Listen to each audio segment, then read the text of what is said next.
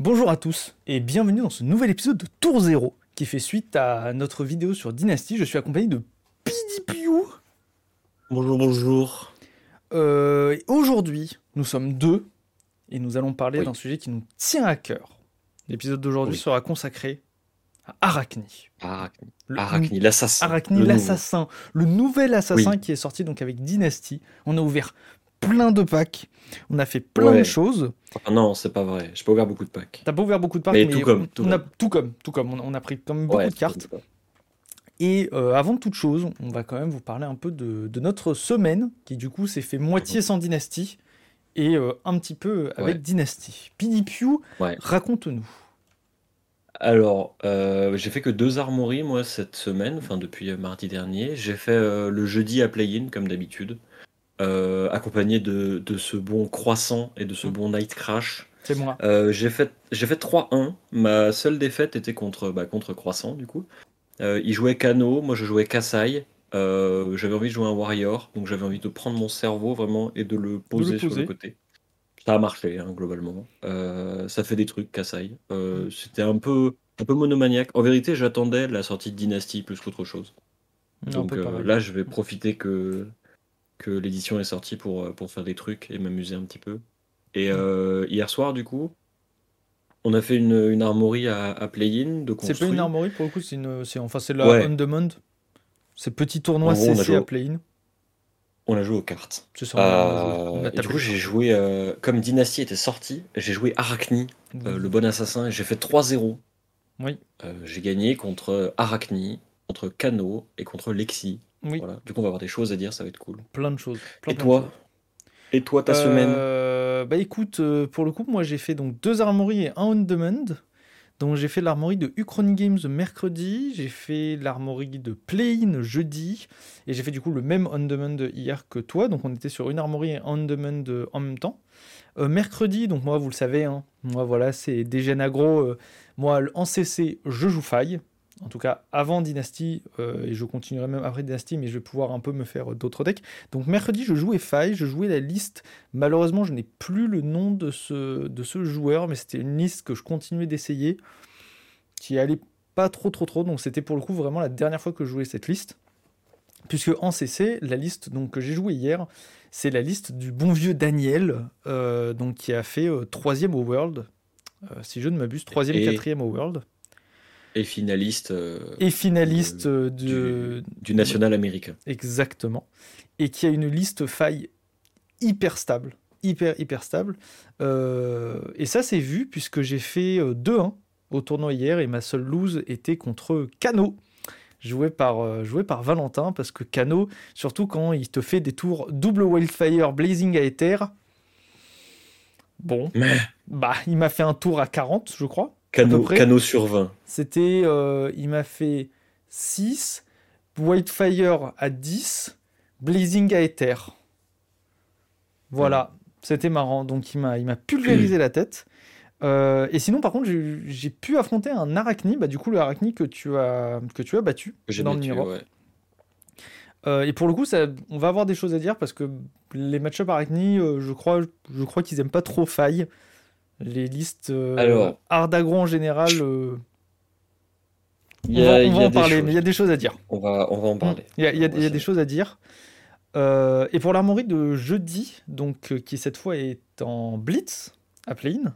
Mm. euh, bon bah moi c'est voilà c'était mon, mon premier amour, le, le premier deck que je jouais. Je jouais donc Shane et ça s'est plutôt bien passé puisque j'ai fini à 3-1 si je ne m'abuse. Euh, en tout cas Ouais. j'ai eu qu'une seule défaite qui était contre un Holdim Seb. Si tu nous regardes, euh, coucou à toi. Et euh, j'ai fini par me fatiguer tout seul à bannir mes cartes comme un abruti. Donc j'ai fait, à- fait un petit 3-1, ce qui m'a quand même permis de choper les, un petit Predatory Streak à Grougrou. À Grougrou. Euh, Oui. Donc c'était quand même une bonne semaine. Très très très très bonne semaine. Et puis surtout, surtout marquée par la sortie de Dynasty. Qui plaît quand même à énormément de personnes du fait de l'ajout à chaque classe qu'elle fait. Il y a des cartes intéressantes dans beaucoup de classes. Moi, par exemple, ça a permis, euh, avant de parler d'Arachni, euh, ça m'a permis euh, notamment de monter un petit Reinhard Blitz avec Caillou, qui est très très rigolo d'ailleurs, qui est très très très marrant. Avant qu'on parle d'araignée, est-ce que toi, il y a autre chose qu'Assassin qui t'intéresse dans Dynasty? Assez rapidement. Les gardes de Warrior, ouais. Mhm. Genre, j'ai très envie de jouer Warrior, surtout en Blitz. J'ai envie d'essayer euh, le deck que j'avais que j'avais présenté euh, avec, euh, avec Pseudo Kodashi, là, avec une dague, un sabre et tout. Très envie d'essayer ça plus sérieusement et de voir qu'est-ce qu'on peut en faire. Et puis, je pense que. Ah, En vrai, les autres classes, genre, je m'y intéresse pas tout de suite. En fait, j'ai envie de m'y intéresser, mais petit à petit. Mm. Genre, Savourer. bah, là, je joue, là, je joue Assassin et un peu Warrior, et je me dis, bah, genre, quand je voudrais jouer Kano, bah, du coup, je prendrais toutes les cartes qui sont sorties, Mm. et je verrais, etc. etc. Euh, J'avoue que j'essaie un truc avec l'extension, là. Euh, c'est euh, contrairement aux éditions précédentes, dans le pur esprit d'un joueur de TCG, j'ai acheté des Mhm. boîtes. Mais sauf que là, cette fois-ci, je n'ai pas acheté de boîte, Mm. j'ai tout acheté à l'unité. Du coup, j'ai claqué le montant d'une case, en fait, carte à l'unité, mais, Mais qui brille. sûr, parce que, euh, du ouais, coup, euh, ouais. Alors déjà, ça brille. Joli. Deuxièmement, je suis sûr de ce que j'ai. Mm. Troisièmement, j'ai tout ce qu'il faut. C'est ça. Pas besoin de faire les trois semaines d'échanges et d'envois postaux dans tous les sens, je sais pas quoi. Ça me fait chier. j'ai tout pris d'un coup. Et voilà. Tu as bien raison. Card market en sueur, Mm. actuellement. Avec des prix euh, assez, euh, assez surprenants pour certaines cartes. Mais ok. Bon, ben. Mm. Je, je te propose du coup qu'on parle euh, de notre euh, et anti-héros à tous. Ouais. L'homme qui a tué euh, en L'assassin. Emperor. Dit assassin. Déjà, en vrai, juste une petite précision. La vidéo qu'on va faire ici n'est pas fondamentalement une deck tech. Oui. Euh, n'est pas vrai. enfin, c'est plutôt une discussion sur ce qu'on a euh, perçu d'Arachni Pour à l'issue de nos différents testings, de notre théorie craft, de notre lecture, de nos de toute la, la pêche aux informations qu'on a fait. Mm. Ne prenez pas notre parole comme euh, la loi et une référence, mais plutôt comme des pistes de réflexion et une ouverture. C'est ça. Euh, voilà. Mm. Les- pour l'instant, Euh, l'extension est sortie il y a moins d'une semaine. Je pense que Ouais. actuellement, personne n'a la parole bénie de dire Arachni est fort pour ça, Arachni est fort pour ça. On va être là ouais, Mhm. pour donner un peu des pistes de réflexion pour que vous puissiez vous aussi vous faire votre propre avis, euh, tester potentiellement des choses, tester des, des petites Mhm. deck techs, ce qui va, ce qui va pas. Donc euh, c'est surtout, voilà, nous ne sommes pas... Et euh, surtout, surtout, je trouve ça intéressant de vous parler de toutes les petites choses qu'on a, qu'on a découvert, dont on se rend Mhm. compte en vérité assez vite quand on joue le deck, mais qui, en fait, sont intéressantes à, à formuler et à verbaliser pour euh, justement pouvoir en discuter, essayer d'aller plus loin, essayer de voir comment est-ce qu'on peut les utiliser, etc., etc. Mhm. Quels sont les défauts du deck aussi, parce que je pense qu'il a fondamentalement des défauts, mais défauts. c'est aussi ce qui lui donne euh, une profondeur et un intérêt, je trouve, parce que ça n'est pas le genre de deck un peu à la Starvo où juste tu poses des cartes sur la table et tout se passe bien. Genre, les joueurs se rendent compte, tous ceux qui testent Arachni, qui font des trucs et tout, que c'est un deck qui est très intense en termes de, de, de skill, euh, qui récompense le joueur qui prend les meilleures décisions, celui qui a fait les meilleurs choix au long de la partie, etc. etc. Et euh, du coup, je pense que c'est un héros qui euh, paye pas de mine, mais en vrai est super intéressant à jouer. Ou en tout cas à, à essayer de maîtriser. Je pense qu'il y a vraiment des choses à faire et à découvrir. Et c'est très cool. Ok, je pense aussi. Vraiment, vraiment, pour le coup, je pense aussi. Le ressenti qu'on a en le jouant, euh, le fait d'avoir cette mécanique de bannissement, etc., ça donne vraiment une, une flavor nouvelle, au- en tout cas au style de jeu qu'on a pu voir avec les autres héros. Et euh, c'est Clairement. vrai que même, même bah, lundi, quand tu jouais euh, Arachni, on a eu l'occasion de, de discuter, mais avec d'autres joueurs, même quand j'ai affronté le Arachni, on a pu discuter de certaines choses. Et c'est vrai qu'on voit déjà certaines forces, certaines faiblesses, certains match-up où vraiment il est. Pour, voilà, je repense à une phrase de croissant. euh, voilà, il a pas trop aimé, je crois, t'affronter. Ah, tant pis pour lui. Tant pis pour lui, hein. Bah ouais, hein. Eh, fa- eh, fallait pas one shot. Eh, Bien fait pour toi. Eh. Euh, donc on va pouvoir discuter, euh, discuter de ça. On peut revoir, Mhm. alors on va commencer déjà par revoir un peu les cartes, les différentes cartes qui ont été mises. Et qu'on ce parle du soir. héros surtout. on va parler surtout du héros. Et pour ce soir, nous avons l'ami Pidipiu euh, qui nous a préparé une liste aggro et une liste contrôle. Ce qui va nous permettre de parler un Mhm. peu des deux différents deck tech, des deux, enfin deux, pas justement pas des deux, de deux possibilités du deck. Ouais. Et De leurs euh, intérêts et de leurs inconvénients. c'est ça. c'est pourquoi les jouer, que- pourquoi ne pas les jouer, Ouais. pourquoi ça se passe bien, pourquoi ça se passe mal. Euh, commençons par le héros pour les gens qui n'ont pas euh, Arachni. Qui est-ce? Arachni, euh, la personne qui a tué l'Emperor. Euh, Il avait bien cherché. il avait bien cherché le méchant, là. hein, méchant, méchant Emperor. Euh, Arachni Huntsman, donc le chasseur d'hommes. En tout cas, le chasseur euh, d'humains. Euh, à chaque fois que vous jouez une carte avec contrat, vous pouvez regarder la carte du dessus de la bibliothèque de votre adversaire et vous pouvez la mettre en dessous. Yume, ce, n'est- ce ne sont que du conditionnel, vous n'êtes obligé à rien. Euh, vous n'êtes même pas obligé de regarder la carte du dessus de la bibliothèque. Ouais, t'as pas de raison de pas le faire, mais. Alors justement, Oui. Je, bah, alors moi je vais être un peu sur le truc un peu moins, un peu moins technique, tu seras plus technique sur, sur moi. Mais déjà, une première chose qu'on remarque quand on commence à jouer contre un Arachni ou qu'on joue Arachni, la première question c'est Ah, je vais donc devoir toucher le deck de mon adversaire toutes les 40 secondes. Hum, alors, Et là, justement, Alors, il y a plusieurs points, justement. Il y a plusieurs points. ouais. Et c'est vrai qu'on en avait Alors, parlé, je suis d'accord avec toi là-dessus.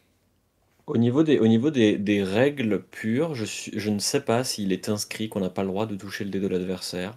Mais je sais que par exemple, à Magic, euh, il y a un Planeswalker qui a très longtemps été utilisé, qui l'est encore, qui s'appelle Jade the Mind Sculptor, qui a une capacité euh, qui permet de regarder la carte du dessus du deck de l'adversaire et de choisir de la mettre au-dessus ou en dessous. C'est littéralement la capacité. C'est ça. Euh, et j'ai toujours vu les joueurs qui... dont on regarde le deck présenter la carte du dessus de leur deck à leur adversaire sans la regarder Sans évidemment. la regarder. Et alors, ça. Ça fait un espèce de mouvement bah, que je fais un peu naturellement le- où tu attrapes la carte du dessus et tu la montes juste sur ton adversaire. Genre tu vois le dos de la carte en gros C'est ça. et tu dis bah voilà, voilà ce que c'est. Euh, Ton adversaire a pas à la toucher, du coup il fait pas de manipulation sur ton deck. Voilà. En gros, ça donne Euh, quelque chose. Voilà, vous avez votre, votre paquet de cartes, comme ça. Bon, Mm. là, j'ai des tokens. Donc, vous avez votre paquet de cartes. Et en gros, la personne qui se fait opt par Arachni est censée prendre la Ouais. carte, la montrer comme ça, Elle sans la ça. voir, et la remettre. Et enfin, demander au-dessus ou en dessous. Voilà. Voilà. Et du coup, ça demande une Euh, manipulation supplémentaire Ouais. euh, qu'on n'avait pas avant. C'est la première fois, je crois, qu'on a une manipulation pareille dans, dans Flesh and Blood. Oui. Euh, bah, En fait, avec cette édition, sont arrivés pas mal d'effets qui te donnent des informations sur ce qu'a l'adversaire. Genre, il y avait, quasiment aucune carte où tu regardais la main de l'adversaire. C'est ça. Il y avait aucune carte, ça leur demandait de révéler, à part euh, dans le pricing avec euh, Brain Freeze. T'en avais quelques-unes en vérité. Mais, euh, mais là, c'est la première édition où on voit que genre plus de classes ont eu accès à justement cette prise d'information. Il y a une carte mécano qui fait ça, il y a des cartes d'assassins qui font ça, euh, il y a l'assassin lui-même qui fait ça. Bon. Il y a des cartes brutes qui faisaient ça avec Intimidate, mais tu n'as pas besoin, en fait, tu as juste à Non, montrer le une pas, en carte, fait. Et du coup, tu vois vois pas, la carte. y a pas- Donc L'information reste inconnue et comme euh, Flash and Blood c'est un peu un jeu d'infos et de dupes, euh, Mm. ça, en fait le fait que Flash and Blood soit un jeu où l'information ait autant d'importance rend Arachni super intéressant. Euh, Justement parce que ce Mhm. pouvoir, en fait cette capacité de l'assassin de regarder la carte du dessus et de choisir s'il la laisse au-dessus ou en dessous, en fait elle fait plein de choses.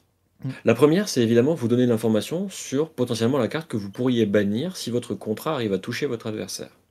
Mais en vérité, ça n'est pas le plus important avec cette capacité.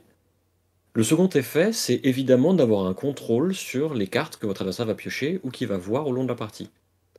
Par exemple, si vous affrontez un deck euh, qui est euh, concentré sur certaines cartes, Boltin par exemple, ou même Braillard avec Channel Moon Heroic, les Wizards évidemment, enfin genre, il y a pas mal de classes qui vont vraiment avoir des cartes clés et avoir l'information qu'elle est au-dessus ou qu'elle n'est pas au-dessus, bah c'est cool. Et si elle est au-dessus, de pouvoir la mettre en dessous, c'est encore mieux.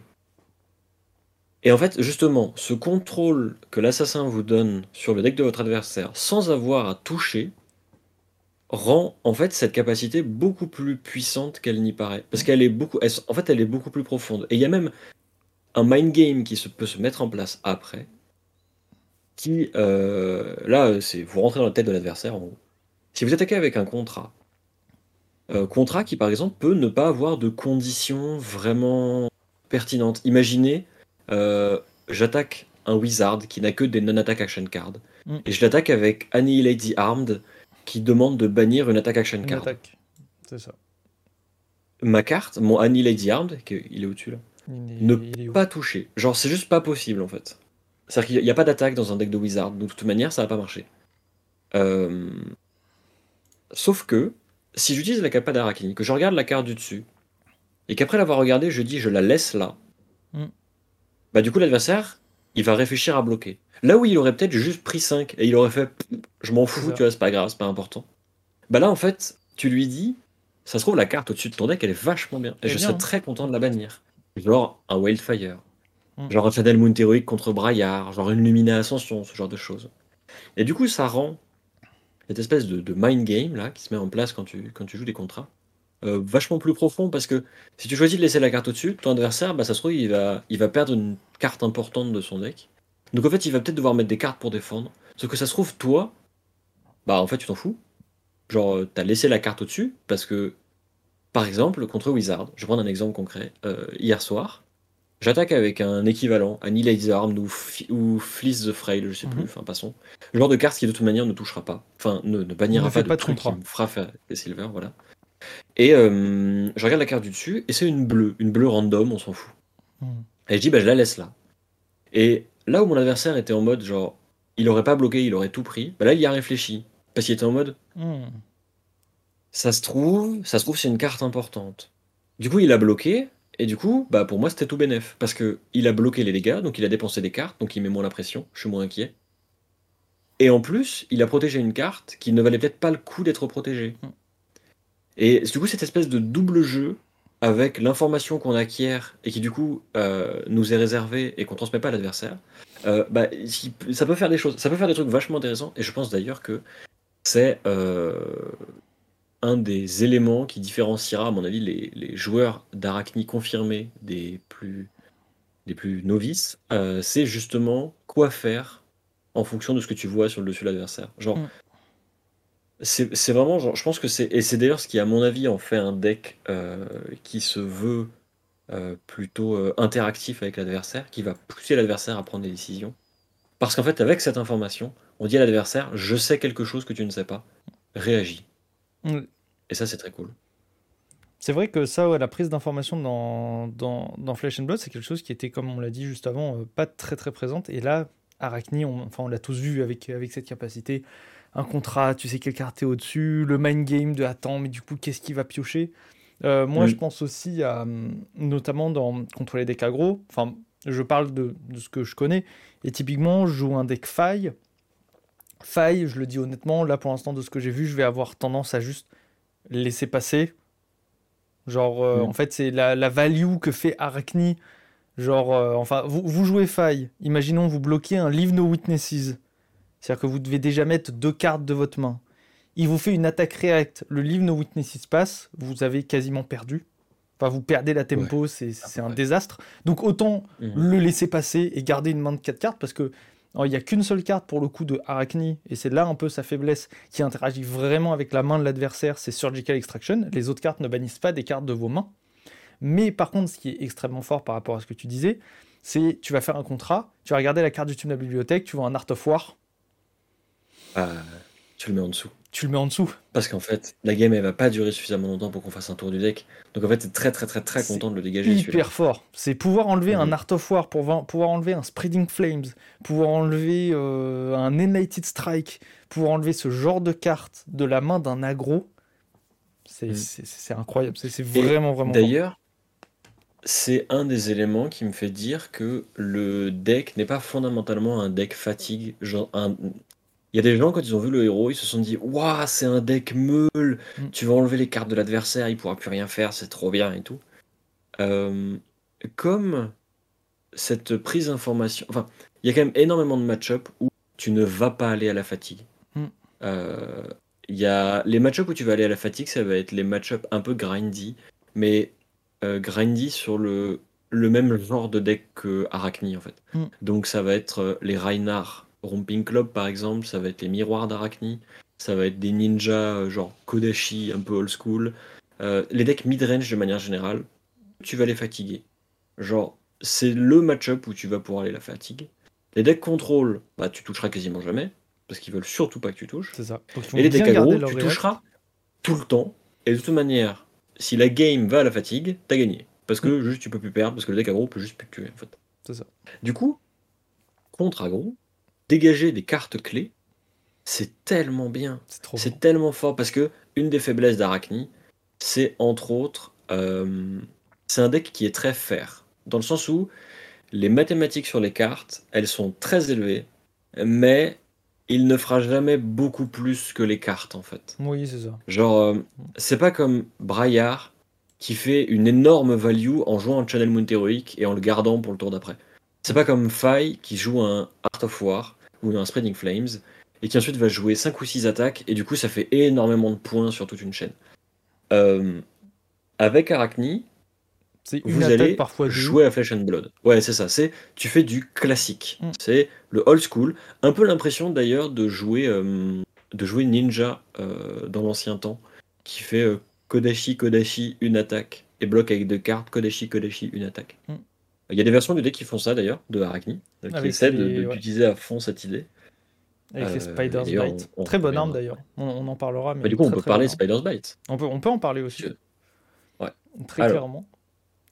Euh, Spider's Bite, Hop, je vais la mettre en grande.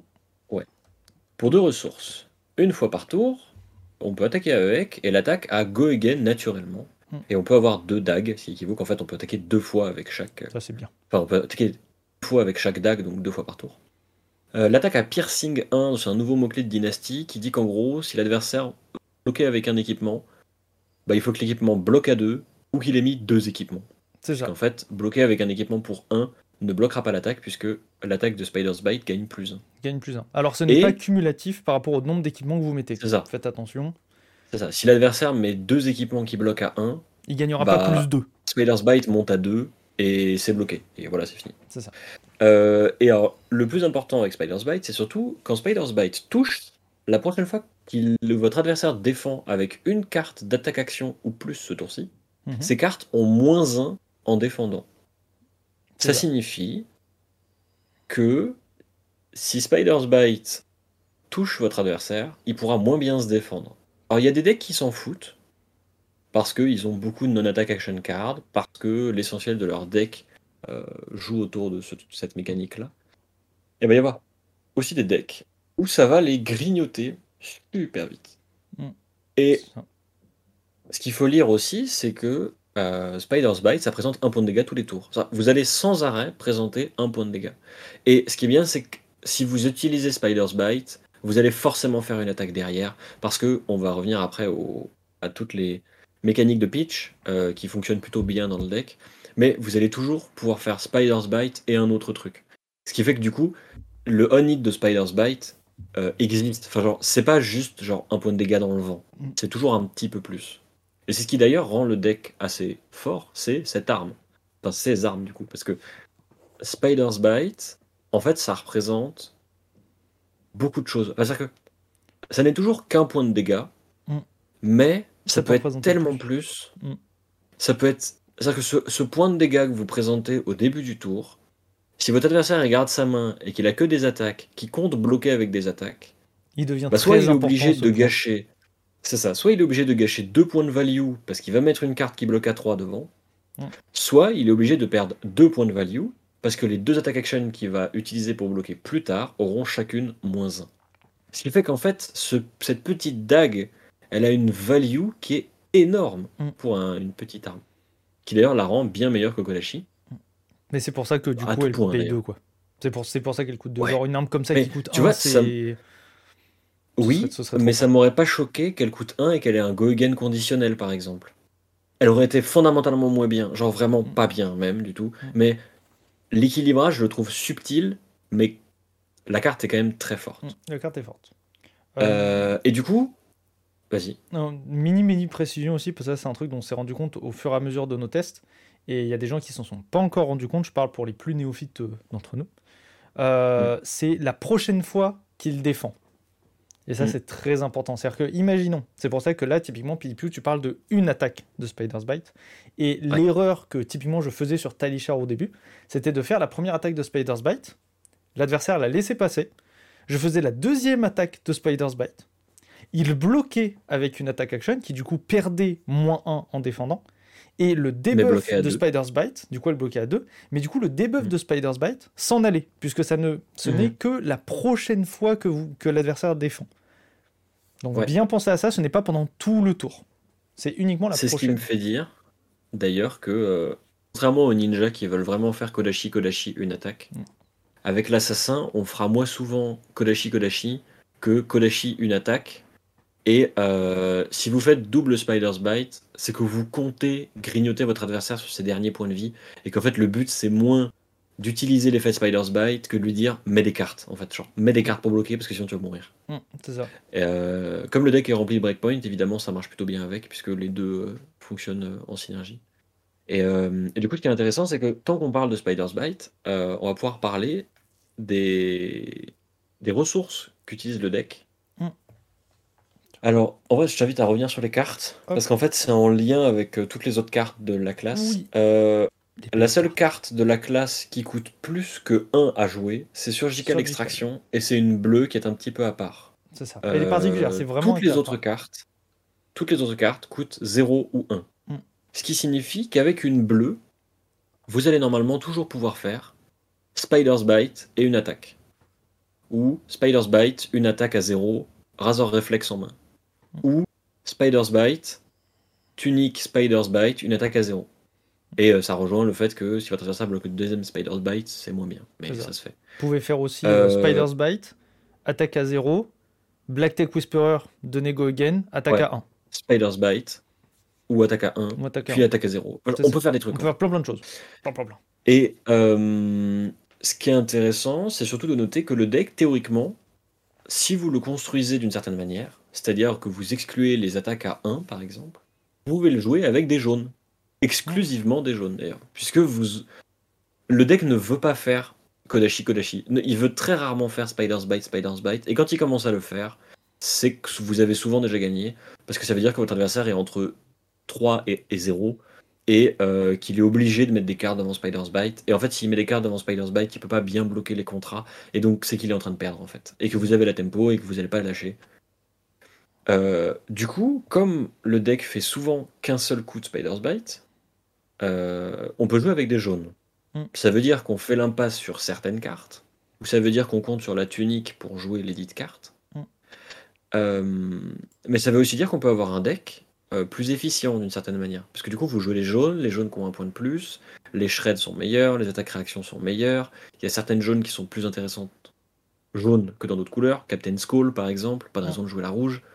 La bleue, bah, elle se joue aussi, mais pourquoi jouer la bleue quand on peut jouer la jaune Euh, Donc en fait, il y a plein de, de petits éléments imbriqués qui accompagnent le fait que on peut théoriquement faire un tour avec une jaune ou une bleue.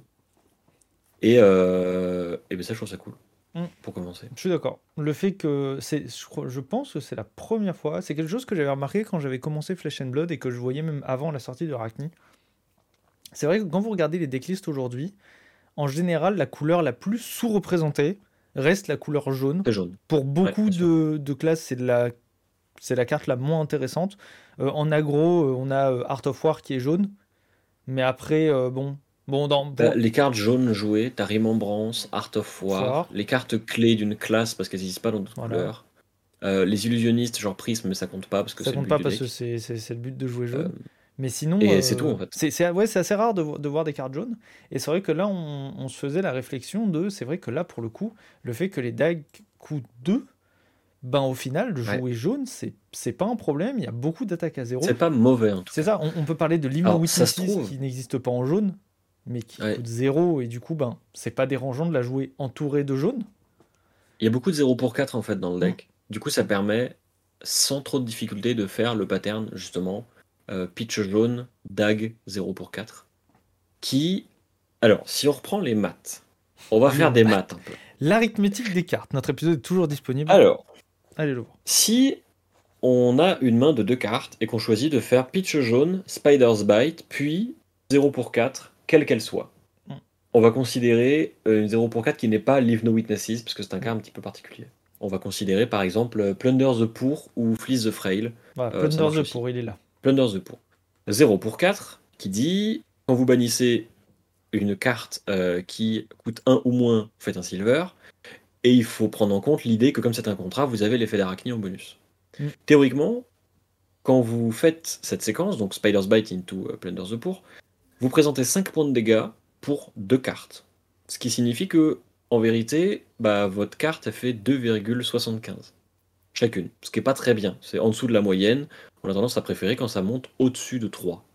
Euh, sauf que si vous ajoutez l'information que vous donne Arachni, qu'on peut valoriser à un demi-point par exemple, le on-hit euh, de Plunder the Poor, qui en fait est un on-hit en deux parties. Vous avez un premier on-hit qui consiste à bannir la carte du dessus du deck, qui donc a enlevé des cartes de l'adversaire, et le second qui est de faire un silver. Hmm. Si vous considérez que ça, ça représente un demi-point en soi, ça fait un point de plus. Ce qui fait qu'en fait, vous avez un- une moyenne à 3,75 rien qu'avec Plunder the Poor. Et si vous ajoutez l'idée que Spider's Bite Touche. soit va cramer des équipements, soit va réduire la valeur des cartes de votre adversaire d'au moins un point, Mm. et jusqu'à deux en moyenne, parce que euh, ça s'inscrit plus. Enfin, plus souvent, l'adversaire, s'il se fait toucher par Spider's Bite, va utiliser deux cartes pour bloquer si c'est des attaques. Enfin, donc on peut valoriser à à peu près un demi-point l'effet de Spider's Bite. On monte en fait à 4,75. Non, à 4. À 4,25. 4,25. On monte au moins à 4,25 de valeur moyenne par carte. Ce qui est énorme. Oui. Genre, c'est super stylé. Et surtout, ce qui est très stylé, c'est que ça n'est pas genre 4,25 de valeur une fois tous les 36 du mois quand vous avez la tunique et que trois étoiles sont alignées et que la pression atmosphérique est bonne. Non, non, c'est 4,25 temps. avec deux cartes en main. parce que le, le deck veut tout le temps faire ça. Il veut tout le temps faire pitch jaune ou bleu, Spider's Bite, une attaque. Et si vous faites ça, bah en fait, vous faites une grosse value. Mm. Genre vraiment une bonne value. Et d'ailleurs, ce qui est intéressant, c'est que la valeur de, votre, de, votre, de cette séquence-là, comme elle est intimement liée au deck de votre adversaire et à la façon dont il réagit, Mm. c'est jamais purement 4-25. C'est pas comme les cartes d'Islander, par exemple, où il y a vraiment juste des maths sur les cartes, où genre juste, bah. Et juste, il n'y a pas le choix. C'est qu'en fait, genre, en jouant la carte, tu fais la value supplémentaire. Mm. Là, avec Arachni, tu fais la value supplémentaire quand euh, le deck de ton adversaire est adapté, quand tu joues la bonne attaque au bon moment, quand tu as pris l'information avec euh, Arachni, etc. etc. Mm. Ce qui fait qu'en fait, la valeur des cartes est intimement liée aux décisions que vous avez prises en tant que joueur, et moins au fait de jouer les cartes en tant que telles. Ce qui rend le héros intéressant, Mm. et ce qui rend cette notion de value, euh, ce qui fait vraiment un écart en fait entre euh, une carte qui fait des, des pures stats et les cartes d'assassin. Et ça, c'est très stylé. Ce qui rend ég- également du coup le héros plus skill potentiellement que les autres, vu que là la value que vous allez faire, la value de vos cartes, va avoir une incidence directe sur vos choix en jeu en fait. C'est vraiment le choix de laisser au-dessus ou mettre en dessous qui va avoir un, un impact de fou sur la valeur qu'au- qu'auront vos cartes quoi. Clairement. Donc, euh, Il y a autre chose aussi, du coup, je vais te poser la question en live, absolument pas préparé à cette question, mais c'est pas grave. Euh, le fait, du coup, on parlait de jouer avec des cartes jaunes, potentiellement. Mhm. Euh, du coup, ça peut également, parce que j'ai vu des gens dans certaines listes, on en parlera après d'ailleurs, on va pas tarder à passer aux listes que tu nous as préparées pour Arachni, de jouer Mhm. des Command and Conquer, qui, je rappelle, coûtent 2 de pitch, dont vous pouvez très bien Mhm. Pitcher une jaune, Command and Conquer, par exemple. Mhm. Voilà. Donc, c'est Bah. encore une fois, pourquoi pas. Moi, je pense que c'est. Command Conquer, de manière générale, c'est une très bonne carte qui s'inscrit assez bien en fait dans ce que veut faire le deck Mm. de manière le générale, attaquer les direct. ressources de l'adversaire. Mais c'est le genre de carte qui ne souffre pas de ne jouer que des jaunes. Du coup, c'est le genre de carte qui est parfaite quand on ne joue que des jaunes. Parce qu'en fait, elle va de toute manière faire en sorte que tes deux cartes aient une valeur de 3 en moyenne et montent jusqu'à euh, 3,25 si on considère le NIT de, de Command Conquer et tous les effets bonus. Donc en, en fait, genre, c'est exactement le genre de carte que tu as envie de jouer. De manière générale, Arachni euh, semble être un deck très, euh, très la value. Très euh, La value, je vais la faire value, plus de valeur value, que hein. toi. Ça. Et du coup, avant qu'on passe au deck, euh, j'aimerais parler rapidement des deux équipements. Oui, je suis entièrement Alors, les deux d'accord équipements d'assassins, c'est Black Tech Whisperers et Mask of Perdition, qui sont très très très similaires. En vérité, c'est presque la même carte. Oui, Euh, les deux bloquent à 1 avec Battle Worn. Les deux ont la ligne de texte qui dit si vous au début de votre tour, si vous contrôlez deux silver, vous pouvez les sacrifier pour ramener en jeu Black Tech Whisperers depuis votre cimetière, vous rééquipez l'équipement. Et ils ont chacun une attaque-réaction qui, euh, que vous pouvez activer et qui n'a d'effet que lorsque l'attaque assassin ciblée par votre attaque-réaction touche votre adversaire. Mm. Pour les Black Tech Whisperers, c'est donner Go Again à l'attaque. Et pour Mask of Perdition, c'est exiler une carte de plus Mm. quand l'attaque touche. Donc en général, du coup, ça exilera Euh, deux cartes. ouais. Euh, alors, ces équipements sont ultra intéressants. Je pense qu'il est assez difficile de jouer avec parce qu'en vérité, ils ont énormément de profondeur. Euh, il faut beaucoup plus réfléchir à quel moment on choisit de bloquer avec, d'utiliser l'attaque-réaction, que je ne l'imaginais. Au début, j'étais un peu en mode, bah, tu les craques quand tu peux, et puis balèque en fait. Sauf qu'en fait, pas du tout. Parce qu'il y a vraiment des, y a vraiment des moments où tu ne veux pas utiliser tes équipements, parce que tu vas avoir énormément de difficultés à les faire revenir, par exemple. Genre, ça m'a fait ça hier contre, euh, contre un Wizard. J'ai utilisé mon Mask of Perdition et mes Black Tech Whisperers sur des attaques que je savais euh, ne pouvant pas générer de silver. Du coup, je me suis retrouvé avec des équipements au cimetière pendant 15 plombes, parce que du coup, j'arrivais pas à les faire revenir. Mm. Et comme le cycle d'un équipement en moyenne, c'est tous les 3 tours, puisqu'en fait, vous allez euh, bloquer avec, utiliser l'effet, générer les silver, au tour d'après, récupérer la carte. Mm. Ça fait qu'en vérité, on voit l'équipement à peu près tous les 3 tours. Et en fait, si vous, si vous n'arrivez pas à le récupérer tous les 3 tours, euh, bah, la valeur de l'équipement baisse assez vite. Mm. Ça reste quand même euh, de bons équipements. Mais je pense par exemple que j'aurais du mal à en parler avec plus de profondeur, parce que je pense que ce sont des équipements qui sont assez subtils à jouer, euh, assez intéressants à affronter aussi, parce qu'en tant qu'adversaire d'Arachni, vous pouvez bait euh, l'activation d'un équipement en disant pas de défense et en slammant une défense réaction. Genre, ça se fait, et c'est plutôt intéressant d'ailleurs. Euh, mais en tant que joueur d'Arachni, c'est des cartes qui sont assez dures à jouer. Genre, elles sont. Je suis d'accord. Bah, en fait, en fait, comme depuis le début, en fait, c'est un héros qui récompense le joueur qui sait jouer son pack. C'est ça. Donc, Genre, euh, ouais.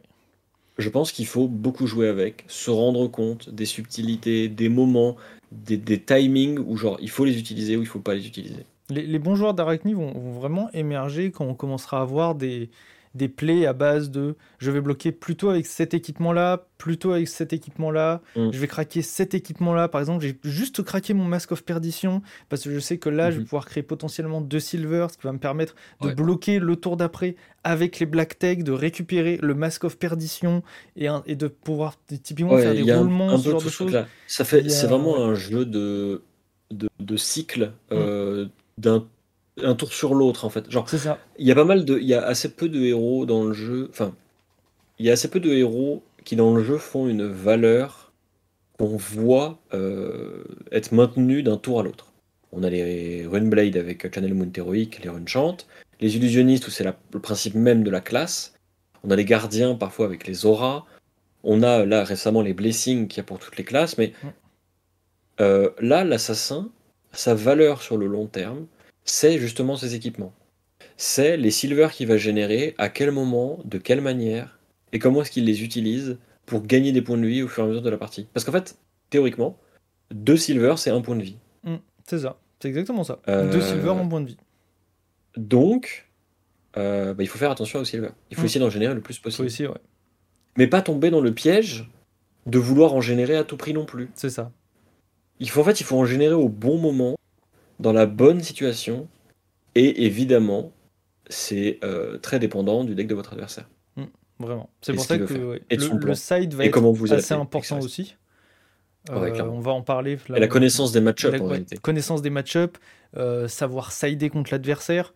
Typiquement, bon, jouer des certaines cartes contre un wizard quand vous savez qu'il joue pas d'attaque ou ce genre de truc, c'est pas très, ça peut ne pas être très intéressant. Ou même potentiellement, moi, je sais que typiquement, euh, j'ai prévu d'essayer, par exemple, de ne jouer que les Black Tech Whisperer et tester peut-être avec une Crown of Providence ou peut-être Mm. euh, ce genre de choses, tenter un peu de, de mélanger des de mélanger des Alors effets. que- On n'est jamais encore dé- décidé sur les gants. Sur les gants, il y a plein de discussions sur Ouais. quoi jouer.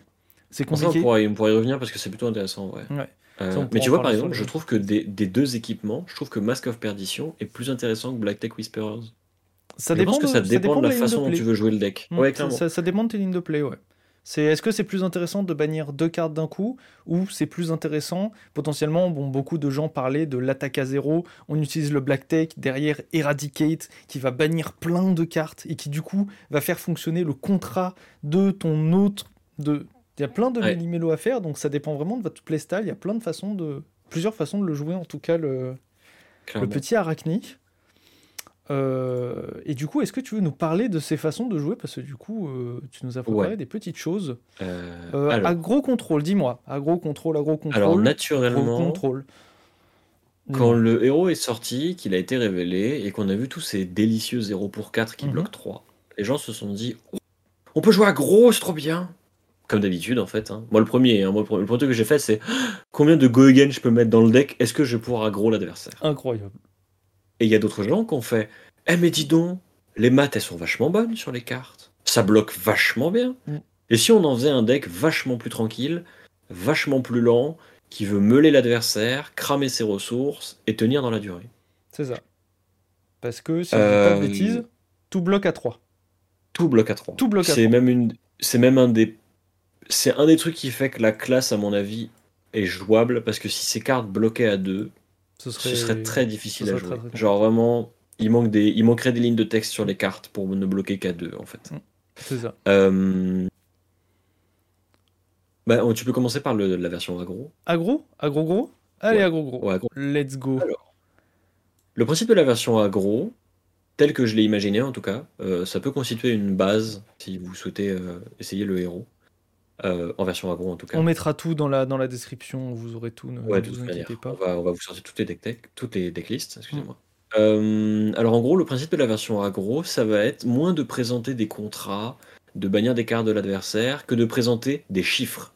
Vous allez vraiment présenter des stats sur la table.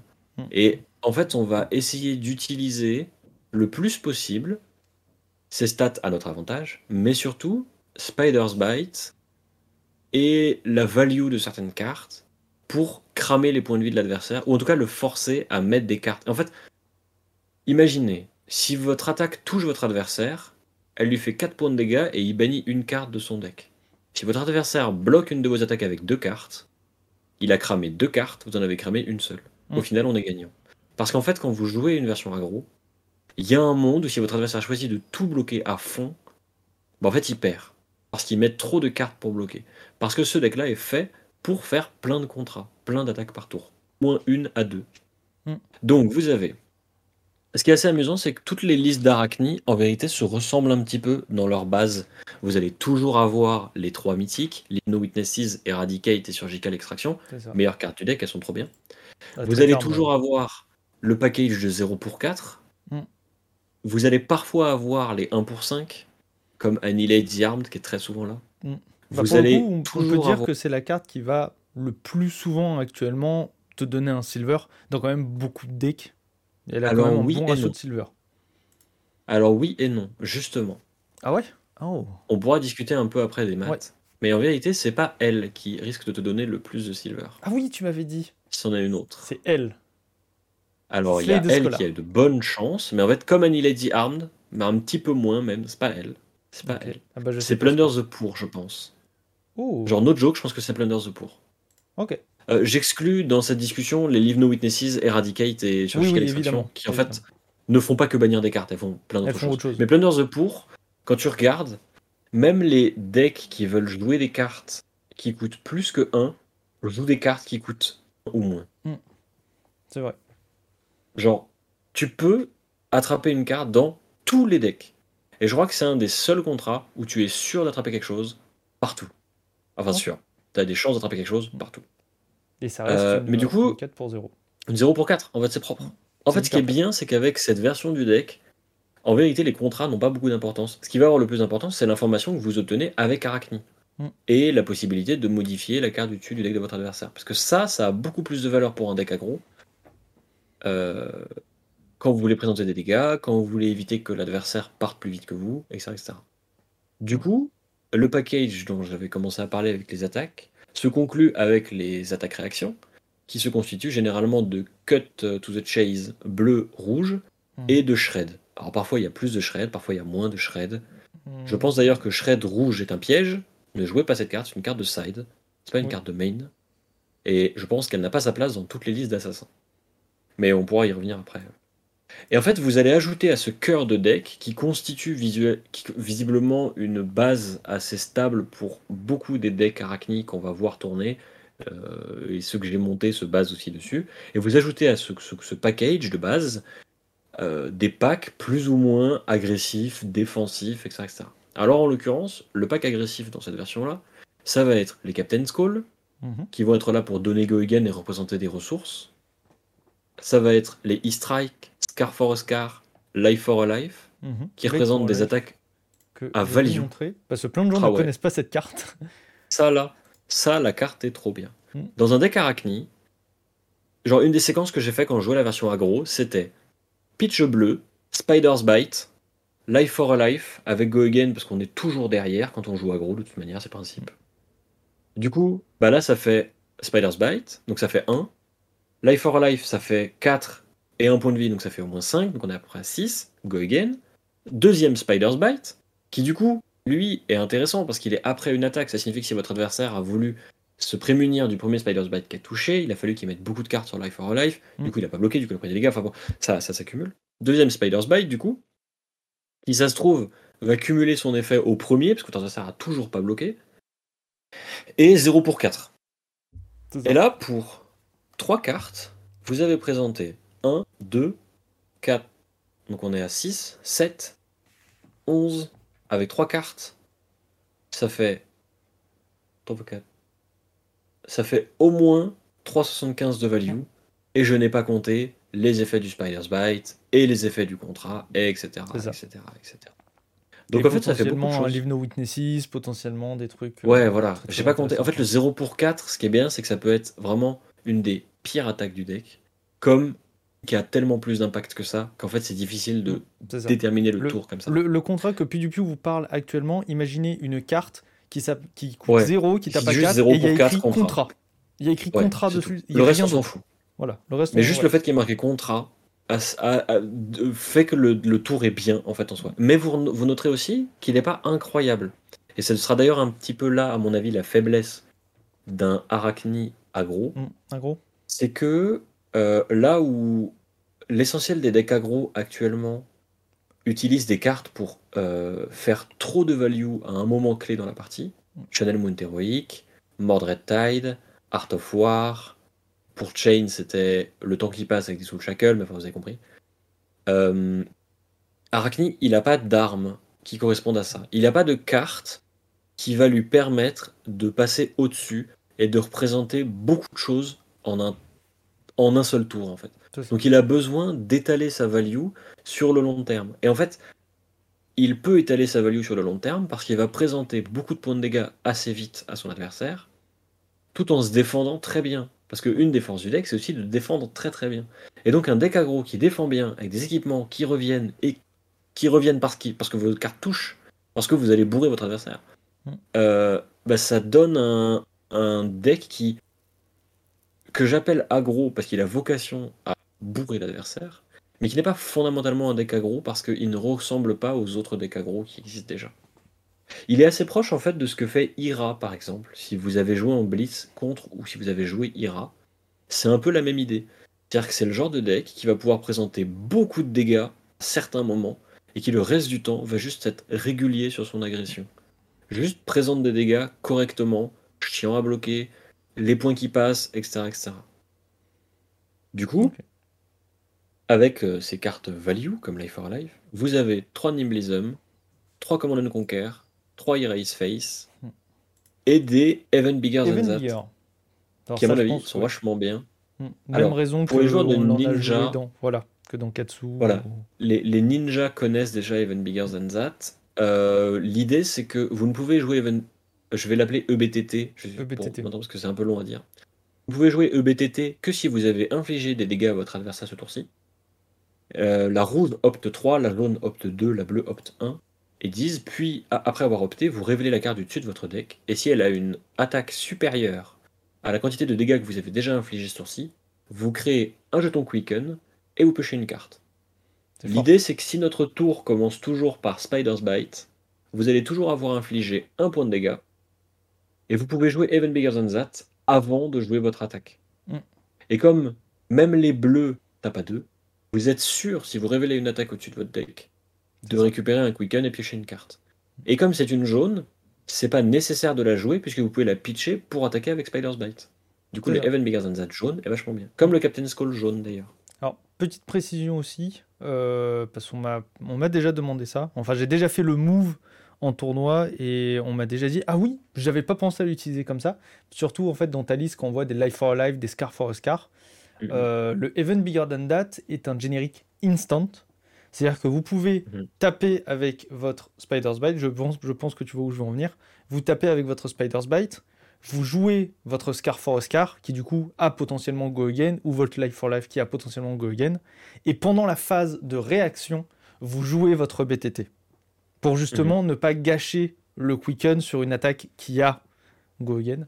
Ouais, Petite fait, strat, sûr. si vous voulez, ça se fait bien évidemment, et c'est même très très courant de, Et c'est assez ça. stylé. Ouais, c'est sympa. Et Voilà. Plus, votre adversaire, il fait Oh là là, vous connaissez le jeu, c'est incroyable. C'est fou.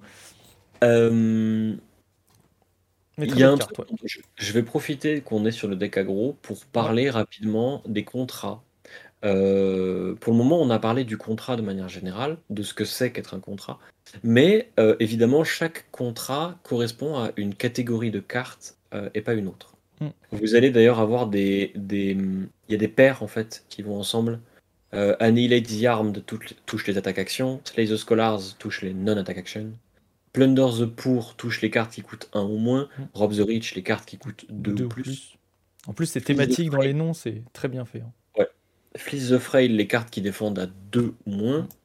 Et alors attends, j'en oublie parce que ça me C'est sort un peu de la tête. Et je sais pas s'il y a l'équivalent de Euh. Fleece the Fray pour les plus grandes, non? Qu'est-ce que je cherche Ou l'équivalent, ce serait les, le. Ah non, il y a, y a Nix the Nimble Nix de Nimble. qui euh, attrape les réactions. réactions. D'ailleurs, truc amusant, vous attrapez autant, vous attrapez autant les attaques réactions que les défenses réactions Mm. avec Nix the Nimble. C'est ça. Donc ça existe. Et vous avez aussi la dernière qui est Sax the Shifty qui attrape les cartes avec un Go Again imprimé sur la carte. Oui. C'est important. Ça signifie que si par exemple vous bannissez un Unlighted Strike avec un Sax the Shifty, vous n'allez pas créer de Silver. Parce que Unlighted Strike n'a pas naturellement Go Again. C'est ça. Si vous bannissez Ravenous Rabble, par contre, vous récupérez un Silver. Par contre, si vous bannissez Euh, Revelin Rumblood, il a Go Again. Et Vous récupérez coup, un Ça silver. fonctionne. Et oui. Du coup, il y a un truc assez intéressant avec les decks d'Arachni, c'est toute la réflexion que vous allez mener avant le début de la partie pour déterminer quelle carte vous choisissez de jouer à la place d'une autre, et notamment les contrats. Mm. Euh, il va y avoir des contrats où les gens se disent Ah bah, c'est celui-là, c'est sûr, c'est le meilleur. Euh, je suis sûr que c'est euh, le contrat qu'il faut jouer contre tout le monde. Alors il y en a, c'est le cas. Annihilate the Armed, par exemple, c'est assez naturel de se dire que ça va être bien contre la majorité des decks. Vous serez étonné de la quantité de cartes qu'attrape Slay the Scholars, parce qu'en fait, beaucoup de decks jouent des non-attack action. Il y en a assez peu qui ne jouent que des attaques, en fait. Et je pense que de tous les contrats, celui qui a, à mon avis, le plus de chances de toucher, mais je pense que pour ça, il faudrait étayer mon affirmation par des, des calculs, Par des stats. euh, des stats, euh, c'est Plunder the Poor. Parce que, quand bien même votre adversaire voudrait jouer des cartes qui coûtent 2 ou plus, comme les gardiens par exemple, vous avez quand même une chance de bannir des cartes qui coûtent 1 ou moins. Parce que dans un deck gardien, à côté de toutes les attaques qui coûtent super cher, vous allez aussi avoir des défenses réactions, vous allez avoir des sigils, vous allez avoir des trucs, des bidules qui coûtent au moins. Donc en fait, vous avez toujours une chance de toucher.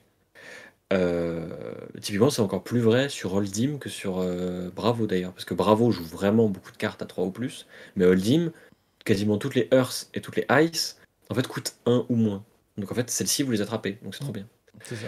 Euh, le contrat qui, à mon avis, a le moins de chances de toucher, c'est Nix the Nimble, parce qu'il requiert euh, des, Des conditions réactions. spécifiques dans le deck de notre adversaire, ouais, des réactions. C'est-à-dire que même sur Dorinthea, je suis pas sûr que ça vaille le coup. Donc en fait, si vous jouez Nix the Nimble, vous la jouerez plus parce que c'est une 1 pour 5 que parce qu'elle attrape des réactions. Pour moi, ce Du sera coup, la moins jouée, je pense, des 1 pour 5. Les autres sont quand Ouais, même relativement bah, plus Je intéressants. pense que, je pense que Rob the Rich est jouable. Je pense que Nix the Nimble, euh, à moins qu'on ait un héros un jour qui vraiment privilégie les réactions. Alors, tu parles, tu vois, de. Rob the Rich. Rob the Rich, par exemple, pour moi, est une très bonne carte à side contre un Bravo. Ouais. Par exemple. Clairement. Pour moi, ça fait partie des cartes Mais que on verra vois- dans le side. Ce qui est intéressant avec Rob the Rich, c'est que le plus cool avec la carte, c'est le 1 pour 5 avant d'être je bannis quelque chose. Oui. En fait, le 1 pour 5 et je suis un contrat, c'est mieux que le fait de parfois faire un silver. Bah, Si ça fait un Euh, silver en plus, on est content. Ah, mais si ça fait un silver, c'est. Ah là, c'est Ah, c'est- goldé. Hein. Mais C'est silver. Je me suis rendu compte en jouant le deck que soit on fait plein de silver, soit on n'en fait quasiment aucun. Parce qu'en fait, si votre adversaire choisit de bloquer les silver, vraiment de les bloquer à fond, euh, bah vous pouvez ne jamais en avoir. Et dans ce cas-là, la décision que vous prenez d'utiliser vos équipements à un moment précis ou à un autre a beaucoup plus d'importance. Mm. Euh, mais de mon point de vue, un adversaire qui choisit de vous empêcher en permanence d'avoir des silver n'est pas non plus la bonne solution. Oh, c'est bon, c'est revenu. Parce que, parce que euh, je suis pas sûr que euh, bloquer les silver en permanence, euh, ce soit bien. Parce qu'en fait, vous cramez beaucoup de cartes quand vous bloquez les silver en Mm. permanence. C'est ça. Donc au final, la value va se faire plutôt à ce niveau-là. Elle se fait, en fait, elle se fait sur les cartes dépensées pour bloquer. Mm. Vous perdez pas de points de vie. Je fais pas de silver, mais par contre, vous avez beaucoup de cartes dans le deck. Et ça va très très vite. Euh, Euh, Il y a un trio de cartes dont tu n'as pas parlé quand tu dis que les cartes, elles sont par paire. Et pour Ouais. le coup, il y a un, il y a des cartes qui vont pour le coup en trio. Ouais. Euh, donc qui sont les trois cartes, on est d'accord pour dire les cartes les plus puissantes de Arachni, enfin en tout cas dans les plus puissantes. oui. Donc Leave No Witnesses, Eradicate et Surgical Et Extraction, Surgical Extraction. qui ont un point Ouais. commun. Euh, vous réalisez des contrats par rapport à la couleur des cartes que vous bannissez et qui correspondent à leur couleur à elles-mêmes. Donc Leave No Witnesses, les cartes rouges, Eradicate, les cartes jaunes, Surgical Extraction, les cartes bleues. les cartes bleues. Et ce sont les seules cartes qui peuvent bannir plus d'une carte Plus d'une carte, sans être aidées par le masque. c'est ça. Parce que c'est les seuls. Leave No Witnesses attrape une carte du dessus du deck et une carte de l'arsenal de votre adversaire. Mm. Surgical Extraction, vous, votre adversaire vous révèle sa main, vous choisissez une carte et vous la bannissez. Et Eradicate, vous bannissez autant de cartes que vous avez infligé de dégâts. Mm. Euh, ce sont les seules cartes, et à mon avis, c'est des cas particuliers, parce que chacune ont leur force et leur faiblesse. Mm. Leave No Witnesses, par exemple, va être une excellente 0 pour 4, mais en tant que 0 pour 4, va assez rarement être pertinente. Elle a besoin d'être accompagnée, selon moi. Mm, Elle a ça. besoin d'une attaque-réaction. Elle a besoin de venir en deuxième contrat, etc. etc. Elle a besoin d'être calée à un moment particulier. où elle va passer. Parce que la carte est. En fait, Ouais, la- c'est ça. Elle, en fait, c'est vraiment ces trois cartes, donc vraiment ce, ce- ce gros trio de cartes, sont tellement fortes et puissantes qu'en général, quand vous allez les jouer, vous allez vouloir qu'elles passent. Vous allez vraiment vouloir qu'elles passent. Elles sont, elles sont Et donc on veut les accompagner souvent. Donc c'est ça. Mm. Donc elles, elles seront rarement jouées toutes seules. En général, quand il y a un Leave No Witnesses, vous essayez de l'accompagner euh, d'un Razor Reflex, d'un Shred, de, vous essayez d'avoir un, un petit backup euh, derrière. Donc, Ouais. euh, alors là, c'est voilà. Donc comme comme je l'ai dit tout à l'heure, si vous faites un Leave No Witnesses, euh, Go Again, Eradicate, euh, c'est la foire à la saucisse. euh, let's Là, votre go. adversaire a perdu. Ouais, c'est ça. Mais Eradicate, par exemple, c'est une carte qui, euh, pour le moment, je ne suis pas convaincu par la qualité de la carte. Je ne fais pas partie des gens qui la défendent bec et ongle. Je pense pas que ce soit une carte euh, très forte dans un plan de jeu euh, qui voudrait être plus, plus lent, plus Mm. défensif, plus value. Parce qu'en fait, vous allez dépenser beaucoup de ressources pour, entre guillemets, pas grand-chose.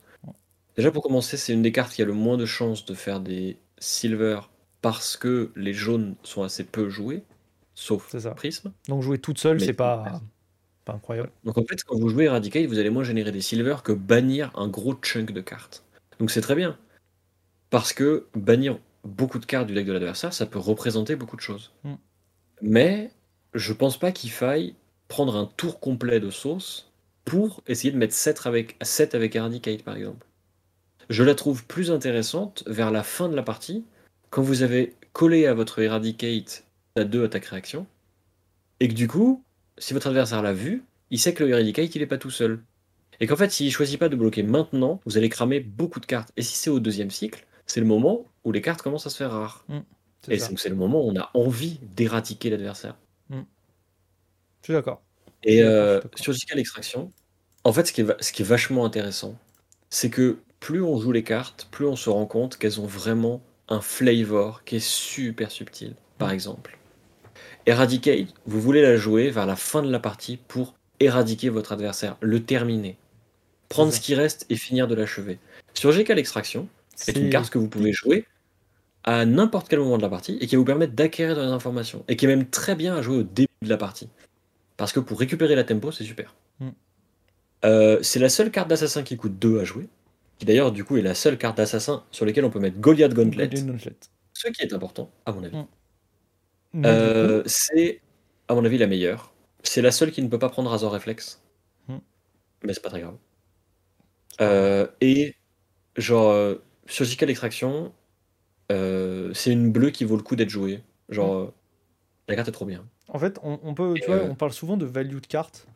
Il faut vous dire que Surgical Extraction, peu importe contre qui vous allez jouer, c'est très souvent une carte qui sera bloquée. Votre adversaire oui, voudra la bloquer clairement. parce que c'est la seule carte d'assassin qui interagit avec la main de l'adversaire. Et juste ça, En gros, au niveau des maths, vous allez dépenser deux cartes pour présenter 4 points de dégâts, plus un demi-point lié à l'information, plus un demi-point lié au on-hit. Mais, si ça touche, c'est plus un demi-point lié au on-hit. Parce que c'est pas juste une carte du dessus du deck de l'adversaire. C'est littéralement 3 points. C'est ça. Parce que vous enlevez une carte de la main de l'adversaire. Donc vous enlevez 3 points en moyenne. Et parfois beaucoup plus si vous bannissez des cartes importantes. Mm, c'est Ce ça. qui, à mon avis, fait que Surgical a une valeur pour d'au moins 8 à peu près, si ça touche. Euh, ce qui fait que euh, 2 pour 8, c'est bien, parce que ça fait 4 quand même en moyenne. Pas si vous ajoutez une tunique et que vous avez fait Spider's Bite into Surgical Extraction, ah, ça casse la tête, hein. Ouais, ça, là, ça, ça casse la tête. ça Et ça, c'est un coup, par exemple, parce que votre adversaire met 3 cartes devant. Et qu'en fait, vous récupériez la tempo. Et avoir la tempo avec Arachni, c'est très important parce que vous avez beaucoup de mal, enfin, vous n'avez pas beaucoup de mal à l'acquérir. Euh, Il n'y a pas beaucoup de cartes qui permettent d'acquérir la tempo. Par contre, vous avez beaucoup d'occasions de la perdre. C'est ça. Genre, il y a des match-ups où vous allez la perdre tout le temps, la tempo. Et du coup, il faut se bagarrer pour l'avoir. Mm. Et, euh, et on va Je suis d'accord. Je propose qu'on passe au deck aggro. Oui, on va passer. euh, euh, non, peu contrôles en du coup. Le contrôle. On a, on a bien parlé du décaro, je pense qu'on a bien défini sur les, toutes les différentes cartes. Et du coup, tu vas Mm. pouvoir nous parler un peu plus là des, de la mécanique contrôle. Mhm. Euh, Parce que Alors. le deck, du coup, j'ai un peu regardé avant et le deck est un peu plus, un peu plus fourni. Donc, euh, Il est. Alors, c'est la version que je, que je préfère, Mm. simplement à titre personnel. est-ce que c'est la Euh, version que tu as joué lundi? Oui, c'est littéralement le deck que j'ai joué lundi. Euh, je sais pas si c'est la meilleure version des deux. Je sais même pas si c'est une version contrôle ou aggro qui sera une des meilleures versions d'Arachni. Peut-être qu'une version plus, un peu plus entre les deux euh, apparaîtra à un moment. Ceci étant, comme pour le deck précédent, vous avez le même pack de base avec les attaques avec contrat, les 0 pour 4, les bleus, les attaques réaction, les machins, les trucs. Sauf que cette fois-ci, au lieu d'ajouter des attaques, des Scar for a Scar, des Life for a Life, etc., etc., vous allez essayer de faire de la value différemment. Vous allez essayer de la faire avec des Oasis Respite, des Sink Below, des Fate Forcine, Mm. des Springboard ça, c'est des sigils, une remembrance, et ce genre de choses. Tout. Typiquement, Springboard Somersault, c'est exactement le genre de carte qui incarne le deck contrôle avec Arachni, de mon point de vue. Mm. Euh, parce que déjà, je kiffe la carte, même si elle est pas très bien. Mais en fait, c'est exactement ce que tu veux faire avec le deck. C'est-à-dire que tu peux la pitcher à n'importe quel moment de la partie parce que c'est une jaune. Donc en fait, tu vas pouvoir faire un tour avec ta jaune. C'est une jaune qui a une valeur de 4, parce que si tu arrives à l'arsenal, bah, c'est une défense-réaction et c'est super fort. Euh, et le moment où elle est vraiment pas bien, c'est quand tu dois la jouer de ta main. Mais en fait, dans ces cas-là, les deux points de vie que tu gagnerais en défendant avec Springboard depuis ta main, théoriquement, tu vas les gagner en défendant avec de l'arsenal. Donc en fait, tu as plus de raisons de ne pas défendre avec depuis ta main, mais de choisir de l'arsenal au prochain tour. Euh, c'est un deck, à mon avis, la version contrôle, qui veut beaucoup plus grind, qui va beaucoup plus faire de la value avec des défenses réactions, bloquer correctement, etc., etc. Qui, à mon avis, est meilleur pour se défendre contre des match-ups qui sont moins bons pour le deck aggro, comme les gardiens, qui ont beaucoup de on ou les wizards qui vont très très vite. Les Wizards, Euh, leur carte préférée, Oasis Respite. Ouais, voilà. Croissant, Mais je pense aussi efficace. que la, la version contrôle a beaucoup de difficultés contre les decks comme, euh, bah, par exemple, Faille. Mm. Je pense qu'il est un match-up assez compliqué pour le deck. Mm. Parce que justement, euh, il va présenter beaucoup, beaucoup de choses et il va volontairement vouloir passer au-dessus, en fait. Parce que c'est le but du deck. Et si votre adversaire joue correctement, le genre de faille, et qui comprend assez vite que vous avez des défenses actions et que vous comptez défendre et faire durer la partie, il va commencer à jouer un tour sur deux, il va commencer à setup Art of War et Spreading Flames en même temps, et il va commencer à vous péter les genoux un tour sur quatre, et ça va être infernal. C'est ça. Euh, En général, c'est ce qu'on fait. pour autant, je pense que c'est la version du deck qui utilise le plus ce côté euh, bloc avec deux cartes, joue deux cartes, Mm. bloc avec deux cartes, joue deux Joue cartes. cartes. Parce que vous allez bloquer de manière très efficiente avec les attaques, les défenses réactions. Et vous allez attaquer de manière très efficiente, encore une fois, pure value, hein, avec Spider's Bite into 0 pour 4. Mm. Euh, Je pense que c'est un deck qui est intéressant à jouer. Il y a un package dans le deck de... qui accompagne Goliath Gauntlet. euh, avec des Command and Conquer, des Pursuit of Knowledge et les Surgical Extraction. Euh, je pense que c'est assez intéressant pour prendre de la value, justement, Goliath Gauntlet. Mais je pense qu'il ne faut pas non plus hésiter à utiliser Iron Rot Gauntlet pour se défendre. Mm. Euh, je pense que les deux se valent et je pense que les deux dépendent d'une façon d'aborder le match-up. Euh, D'ailleurs, petite dédicace, cette liste est très largement inspirée du travail d'un YouTuber qui s'appelle TCG Talk, Mm. qui fait beaucoup de théories sur les ninjas, enfin qui a commencé sur les ninjas et qui maintenant fait sur Arachni. Son travail est de bonne qualité, je vous le conseille. Surtout, il teste beaucoup de choses et c'est plutôt rafraîchissant, c'est assez agréable. Lui, la seule différence avec cette liste-là, à part quelques questions de ratio, euh, c'est euh, Springboard euh, Somersault. Pour lui, c'est des Fiendal Fighting Spirit jaunes qui sont très bien aussi parce qu'ils représentent 7 de value euh, à eux tout seuls pour une jaune que tu peux pitcher pour des ressources, machin, machin, ça. Ça. Donc il y a des choses à faire. Euh, Yugot est probablement une carte qui est pertinente aussi dans ce deck-là, mais j'ai juste pas trouvé la place pour les, pour les caler. Euh, c'est un deck qui, à mon avis, fait durer la partie et qui, du coup, récompense un joueur d'Arachni qui maîtrise le match-up et sait quelle carte il doit mettre, à quel endroit, à quel moment. Voilà. Je pense que je vais pas plus euh, non, je pense, je pense que c'est déjà très très En fait, bien il, il euh, décrit. il se justifie à lui-même, euh, en Ouais. vérité. Il est assez clair, en fait. Les decks se justifient. Après, comme on l'a dit au tout, tout début de toute façon de la rubrique, le héros vient de sortir. À l'heure actuelle, on Ouais. parle, il est sorti depuis genre 3 jours. Vous allez voir plein de listes pop sur internet.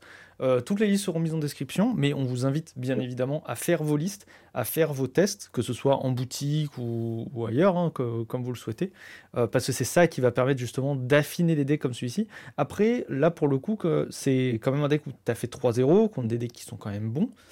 Euh, Oui. À voir comment ça va évoluer, mais moi je t'ai vu un peu jouer le deck. Et c'est vrai qu'en vrai, il y a- c'est c'est un vent rafraîchissant qui sur un, un nouveau playstyle, des nouveaux gameplays. Ouais.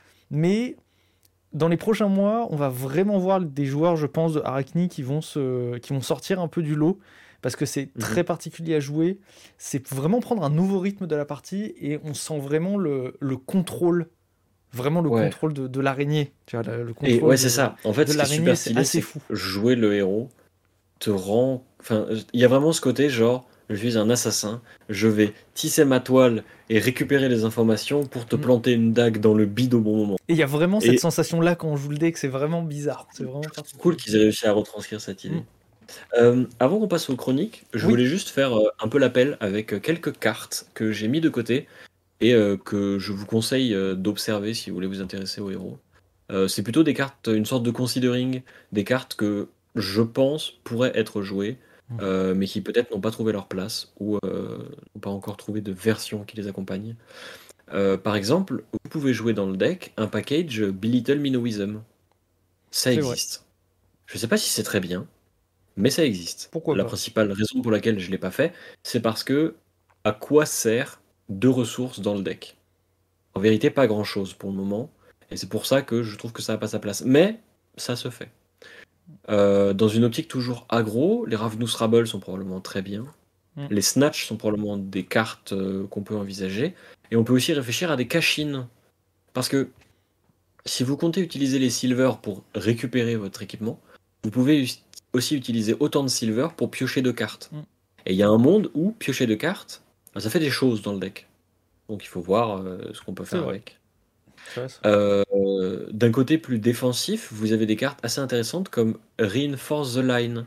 C'est un instant pour 0 qui dit, quand il est rouge, la carte d'attaque-action qui défend gagne plus 4 de défense. C'est une sorte de Sink Below, sauf que bah, c'est un peu comme Oasis Respite, ça outrepasse euh, Dominate. Euh, ça permet à vos, à vos attaques-actions, qui constituent l'essentiel du deck, de bloquer vachement mieux. Euh, du coup, c'est intéressant. Mm. Euh, les Unmovable seront probablement des cartes qui un jour rentreront dans le deck, parce que les gardiens poseront probablement problème. Et c'est une des très bonnes armes que vous pouvez avoir contre un gardien. D'avoir un joué dans beaucoup de decks. hein. Oui, clairement. On, on les voit souvent en side. hein. Smashing Good Time, si par exemple le deck veut être un deck contrôle et qu'un de ses ennemis c'est Dash qui accumule des items et vous tue à la value, Smashing Good Time est probablement une très bonne réponse. Parce que c'est exactement le genre de carte qu'on veut arsenal, puis jouer sur une attaque, puis protéger avec une attaque-réaction. Au niveau des nulles runes, vous pouvez jouer Arcane Lanterne aussi. Alors ça, Bah, c'est tout parce qu'en fait, Tout, tout, tout. moi je l'ai mis dans quasiment toutes les listes, parce que les match-ups où vous voulez avoir de l'arcane barrière, c'est de toute manière des match-ups où vous n'auriez pas attaqué avec deux dagues. Mm. Donc, on peut utiliser de l'arcane barrière. L'avantage de pouvoir En mettre une offend. truc, Clairement. En autre truc qui existe, c'est une nouvelle carte de dynastie, qui n'a pas encore fait ses preuves, mais qui pourrait. S'appelle Ornate Tessen. C'est un éventail qui est une off-end générique que vous pouvez équiper si vous comptez n'utiliser qu'une dague, et qui vous permet une fois par partie pour une ressource de faire un sync below, basiquement. Euh, pour le moment, je n'y ai pas encore trouvé sa place, mais on peut faire des choses avec. Par exemple, un deck aggro qui n'aurait vocation à faire qu'un coup de dague par tour, peut-être, pourrait utiliser Ornate Tessen pour fluidifier sa sortie. Ça existe. Voilà. Mm. Je voulais juste parler de ces quelques petites cartes euh, qui, à mon avis, sont intéressantes à envisager euh, pour le deck. C'est vrai. Et, euh, et voilà. j'ai hâte de voir ce que les gens diront de ces listes, si euh, ils, ils les essaient, si euh, elles les convainquent. Je sais que j'avais déjà fait un post sur le Discord France et j'avais eu des retours auxquels j'ai pas répondu et je m'en excuse, mais je l'avais lu. Euh, je pense qu'il y a des choses à faire avec le héros. Je pense qu'il a besoin encore de travailler son équilibre, Mm. euh, que les gens s'écartent des cartes qui sont peut-être des pièges, euh, comme les shreds rouges par exemple. C'est vrai que Shred show. Rouge, on n'en a pas parlé, mais on en, on en avait parlé déjà un peu. Et pourquoi Shred Rouge est moins intéressant que potentiellement les Shred jaunes? C'est juste parce que Shred Rouge, Pour moi, c'est vraiment les bleus les meilleurs. les, les bleus sont vrais, ouais, les bleus sont, sont vraiment vraiment excellents. Les jaunes sont très bons, mais après Ouais. les rouges, genre pourquoi? Parce que j'ai vu beaucoup de Ouais. listes justement avec des Shred rouges. Shred rouge, c'est utile sur les défenses réactions, Et parce tout. que ça fait moins 4 et c'est tout. Et en fait, un Shred rouge perdra quasiment automatiquement de la value. Donc, Donc c'est pas. c'est ça. En fait, Ouais. le, le point ajouté de shred rouge, euh, vous pouvez le répartir ailleurs euh, en le répartissant dans les ressources que vous donne la carte. C'est-à-dire qu'en fait, enlever 3 points de défense ou 4 points de défense n'a pas beaucoup d'impact puisque ça ne représente pas de fondamentale différence en vérité. Par contre, la ressource que représente un shred jaune, elle est beaucoup plus importante que le point que représente un shred rouge. Euh, puisque un shred jaune, c'est un spider's bite. C'est une attaque-réaction euh, pertinente tout au long de la partie qui reviendra au deuxième cycle, Mm. etc. etc. C'est ça. Donc, Voilà. euh, Donc on parlait de je, les qu'à mon avis, On, on parlait de les à mon avis, les bleus, les... les bleus sont les meilleurs. les bleus. Les bleus sont très très bien. Donc les bleus, pour rappel, je c'est. pense, euh, je pense bon. que, je pense que les bleus font exactement ce que tu veux faire avec le deck. C'est bleu, ça bloque 3 et ça a un effet à peu près n'importe quand. Mm. Euh, typiquement, Cut to the Chase bleu est dans le même cas, mais m'a un petit peu plus déçu que Shred bleu. Mm. Donc il faut voir. Code to Justice qui refait l'effet d'Arachni. Et ça, c'est absolument Oui. incroyable. Ça, c'est. Mais ce qui du coup, ce qui du coup parfois la rend moins bien que d'autres, parce que du coup t'as pas envie de refaire l'effet c'est d'Arachni. moins. Ouais. Parce que tu sais ce qu'il y a au-dessus en fait. Genre, bon, des fois, des fois t'as presque envie de pas utiliser Cut to the Chase pour pas gâcher le fait que tu vas acquérir de l'information à un autre moment. Donc tu préfères peut-être l'Arsenal par Mm. exemple. Ah, ça, de toute façon, Arsenal Voilà. des attaques réactions, ça n'a jamais fait de mal à personne. C'est vrai. Mais quand tu joues une version contrôle, des fois tu préfères Arsenal des défenses réactions. C'est vrai. Donc euh, vrai voilà, c'est un peu une question de, de gameplay. Euh, J'adorerais avoir des retours sur euh, les deux versions. pas, hein. Même Mm. si j'aurais plus de préférence pour la version contrôle, pour être honnête. Mm. De toute manière, on vous mettra euh, On tous vous les mettra decks. les euh, listes, donc n'hésitez pas en commentaire dire ça c'est nul, ça c'est nul, t'y connais rien, c'est pourri. Voilà. Mm. Donc euh, On passe aux chroniques. on passe aux chroniques. Alors les chroniques. Ouais. Aujourd'hui, donc c'est PDPU et moi les bon les chroniques, je suis pas hyper hyper hyper fort donc aujourd'hui c'est donc Sir PDPU euh, qui va vous les faire encore. Tu vas beaucoup parler, beaucoup, beaucoup cet épisode, parce qu'en plus de ça, Mais tu nous as préparé ça. des jolies chroniques. Euh, on va Mhm. sortir un peu du gameplay euh, arachné. On reviendra sûrement dans un prochain épisode, dans les, alors pas dans les semaines à venir, mais plus tard quand le héros aura bien fait ses armes et qu'on verra bien. Mais là, tu vas nous parler en de. espérant qu'il perf. Ah mais oui, il va perf, tu vas voir. Il va perf, il va Mm. perf. Euh, pour nous parler d'un héros que tu apprécies, et on sait que tu l'apprécies. Oui. Tu nous avais déjà fait un deck dessus il n'y a pas si longtemps. Héros, il s'agit j'ai un de... petit peu monomaniaque. Peut-être. Dorinthea. Boum Dorinthea. Alors, Euh, mini big up avant que tu commences. Fabrari, oui, merci beaucoup pour le travail. Thank you very much. It's beautiful. C'est, ils ont fait un, pour ceux qui nous écoutent, ils ont fait, un- on a un moyen de montrer un peu différemment les cartes des listes. Je trouve ça magnifique. Et c'est maintenant, je pense que, les listes gueule. sont comme ça, ça a vraiment de la gueule. Je te laisse, je te laisse, je t'en prie. Dorinthea. Alors, euh, le but du deck, c'est d'utiliser la nouvelle hache qui est sortie avec Dynasty, qui, lorsqu'elle a été spoilée, laissait les gens un petit peu de marbre. Moi, le premier. C'est une arme qui, pour 3 ressources, attaque à 3 et dit lorsqu'elle attaque, et uniquement lorsqu'elle attaque, si sa force est strictement supérieure au double de son attaque de base, donc 7 ou plus, l'attaque gagne Overpower, ce qui équivaut à une sorte de Dominate euh, en gros, l'adversaire ne peut défendre qu'avec une seule action. Donc, euh, ça équivaut à peu près à Dominate. Euh, l'in- L'intérêt de cette hache, c'est qu'elle permet peut-être de jouer un plan de jeu un petit peu moins j'attaque deux fois, un petit peu plus j'attaque une fois mais pour beaucoup. Un petit peu comme des gardiens finalement. Du coup, le deck ressemble un petit peu à un deck de gardiens. Ce qui est un peu bizarre. Mais ce qui est plutôt cool. La- ma grande tristesse, c'est que du coup, l'effet de Dorinthea n'a quasiment pas d'importance, puisque vous n'avez quasiment aucune façon de donner Go à votre attaque d'arme, si ce n'est avec Refraction Bolters. Donc, une fois par partie, peut-être, vous allez pouvoir attaquer deux fois avec l'épée, avec la hache. Euh, le cœur du deck, c'est les cartes qui boostent la hache, et idéalement, qui la boostent à plus 4. Donc, vous en avez deux, vous en avez trois dans le deck. Vous avez euh, Cleave, qui est trop bien. La carte est super forte. Et vous avez les Failing Swing. Alors Cleave, la deuxième partie de l'effet, on s'en fout. Parce que euh, taper un ally ou pas, ça n'a pas d'importance. Ce qui est important, c'est pour 4.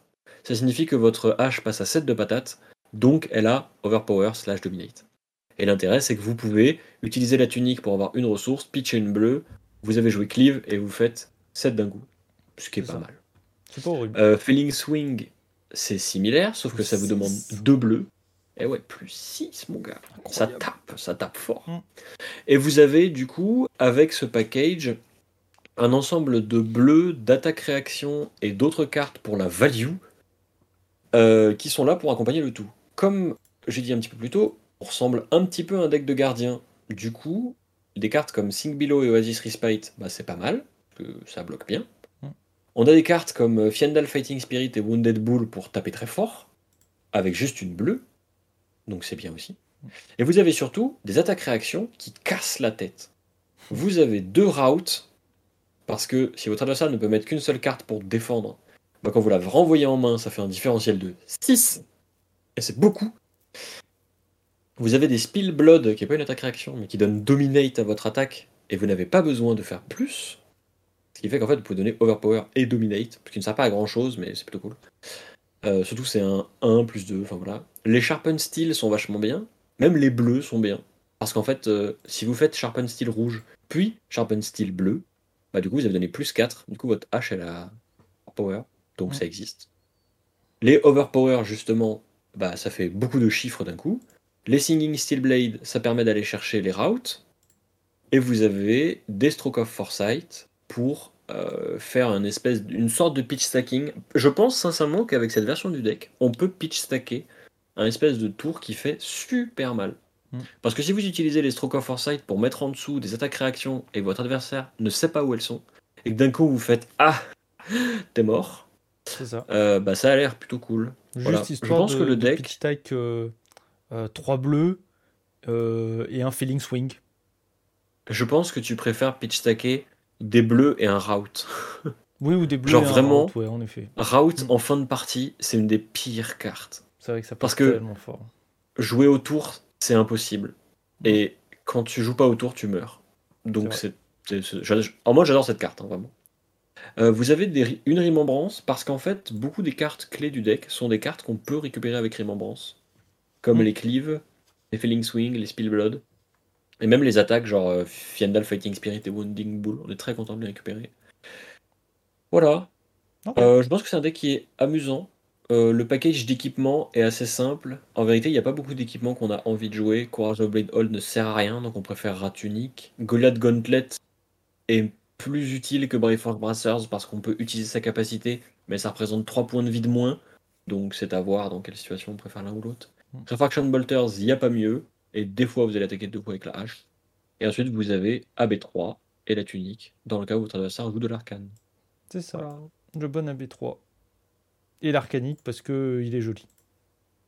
Parce que des fois, ça bloque mieux que Crown. C'est vrai, c'est vrai ça que peut ça peut potentiellement représenter 3 de bloc, Voilà. ce, qui, ce qui peut être intéressant. Et ben merci beaucoup pour, pour ce deck Dori. Moi personnellement j'aime bien. Et maintenant, la- on la passe. bien. On va passer Ouais.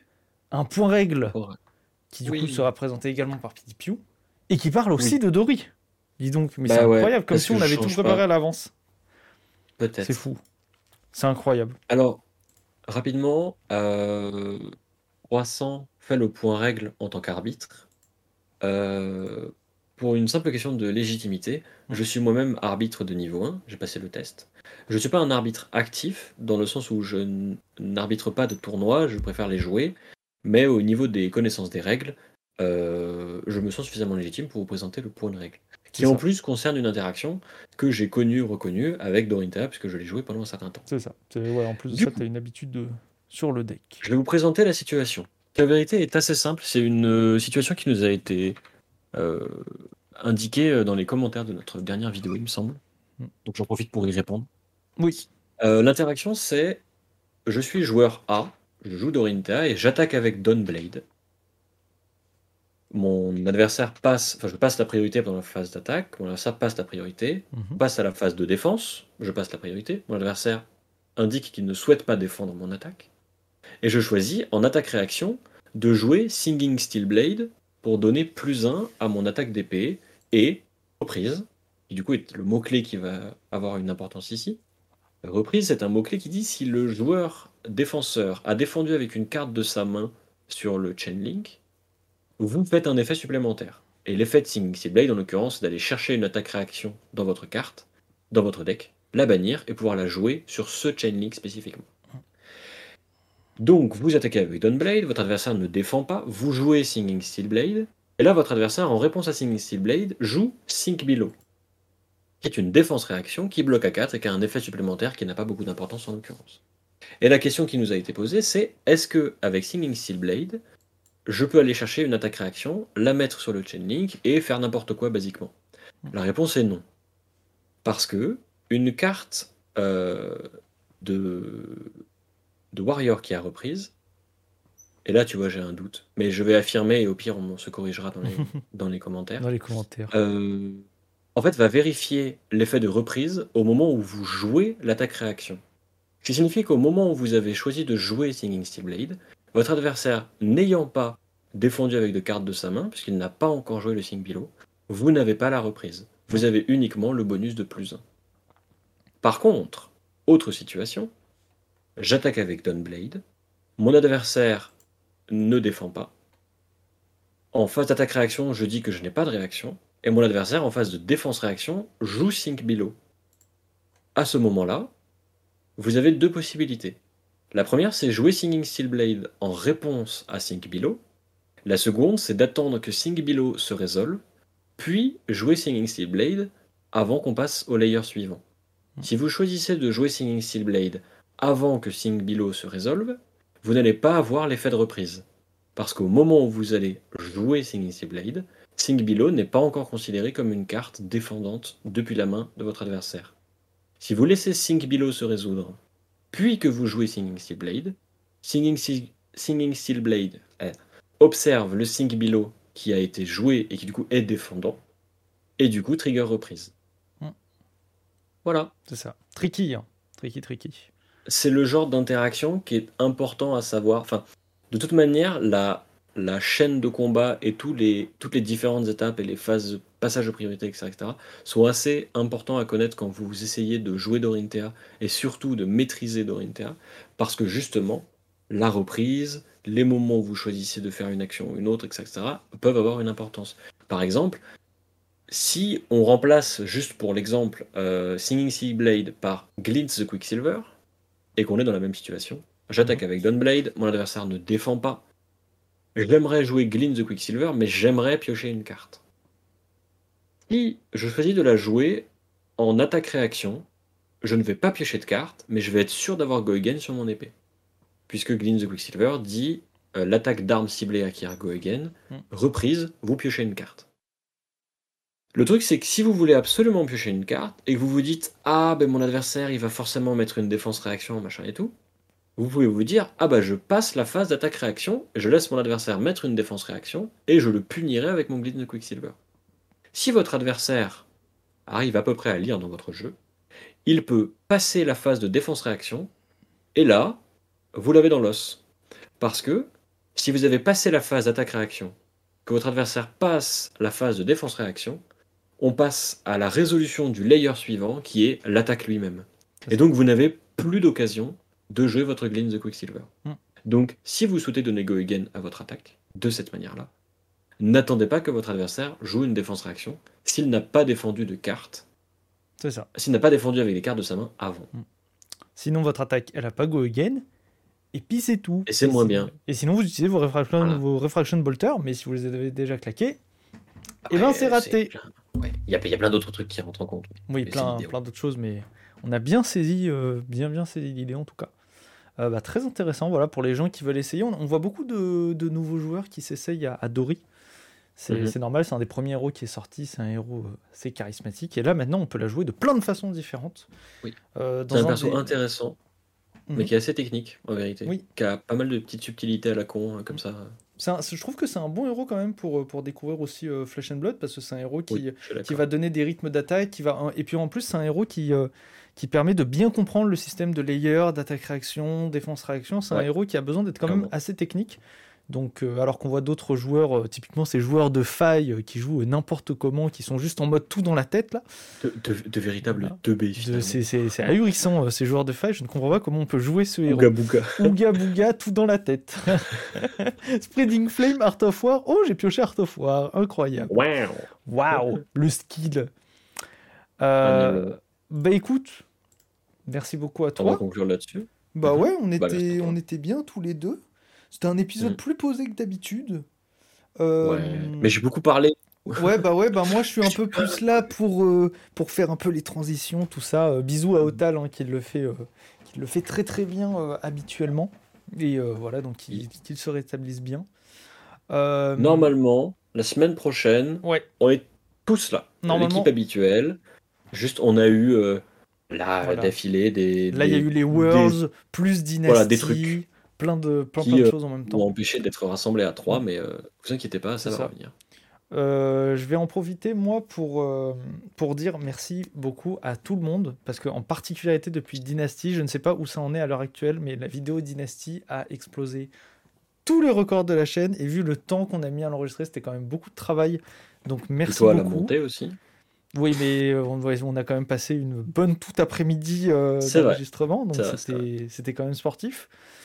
Merci aux gens Euh, qui nous écoutent. Merci, merci beaucoup aux personnes qui nous écoutent, merci beaucoup aux personnes qui s'abonnent, Euh, merci Mhm. beaucoup aux personnes qui viennent sur YouTube. Donc pour rappel, nous sommes sur a- YouTube, sur Encore, sur Spotify, sur Google Podcast, sur, Google Podcast, iTunes. sur- On, est, on est partout. On est partout. On est partout. Vous, nous, vous nous trouverez partout. Donc euh, merci beaucoup à vous. On est ravis Oui. en tout cas de, de partager ça avec vous. C'est une, une aventure absolument incroyable. Et en tout cas, moi, ça ça fait très très chaud au fort, très très chaud au cœur. Ça régale, comme le dit euh, l'ami PDPU. Euh, Est-ce que tu as quelque chose à rajouter? Euh, Abonnez-vous. Abonnez-vous. Abonnez-vous à. Tour Zéro. Et, euh, et si vous êtes gentil, peut-être qu'on refera des. Peut-être qu'on vous offrira encore des, des petites choses. Voilà, les gens ont l'air d'apprécier. Euh, je vous fais des bisous. Je vous dis à très très bientôt. Portez-vous bien. C'était Tour Zéro. Et À la euh, à la prochaine. semaine prochaine. Des bisous tout le monde.